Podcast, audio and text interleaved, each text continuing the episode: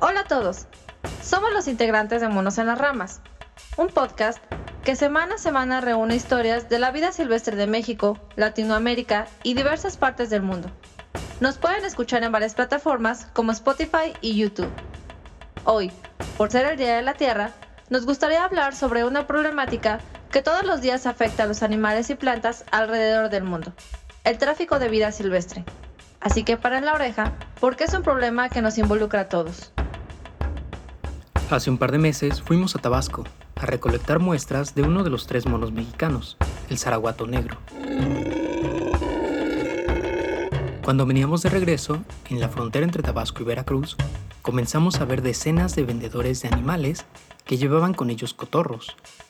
La venta de todas las especies de citácidos mexicanos, es decir, loros y cotorros, está prohibida desde el 2008 en nuestro país.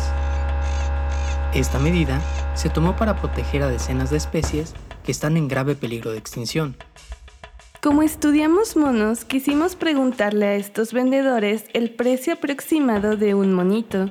La cifra no era muy elevada y jamás reflejaría todo lo que hay detrás. Ya que para obtener una cría de mono, la madre es asesinada, junto con otros miembros del grupo que se interpongan. El comercio de especies silvestres, animales o plantas es la venta tanto de ejemplares vivos como productos derivados de estos. Esto es muy simple. Hay especies de las cuales tenemos muchos individuos y se pueden comercializar, pero hay otras cuyas poblaciones se encuentran amenazadas. Ahora, si son especies que nosotros queremos, por ejemplo, una orquídea para nuestro jardín, un loro para nuestra abuelita en su cumpleaños o un mono de mayordomo, contribuimos a alimentar una red de personas que de manera ilegal van a conseguir lo que queremos. A nivel nacional e internacional, hay normas que permiten el comercio de algunas especies, sin que pongan en peligro su supervivencia, es decir, un comercio sustentable.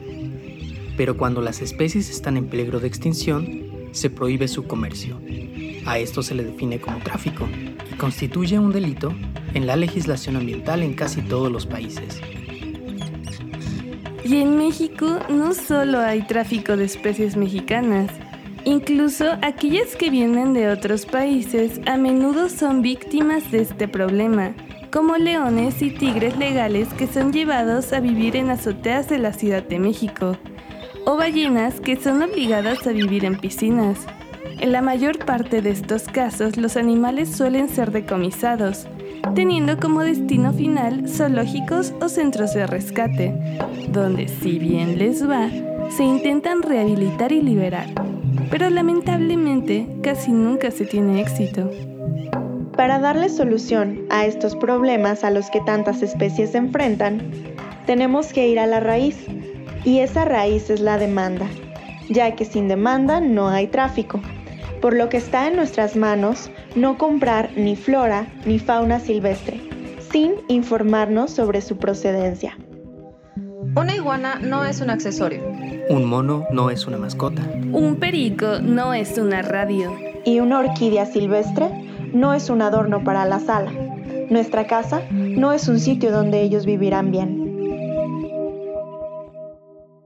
Monos en las Ramas es un podcast que puedes escuchar en Spotify, Apple Music, YouTube y donde sea que escuches tus podcasts.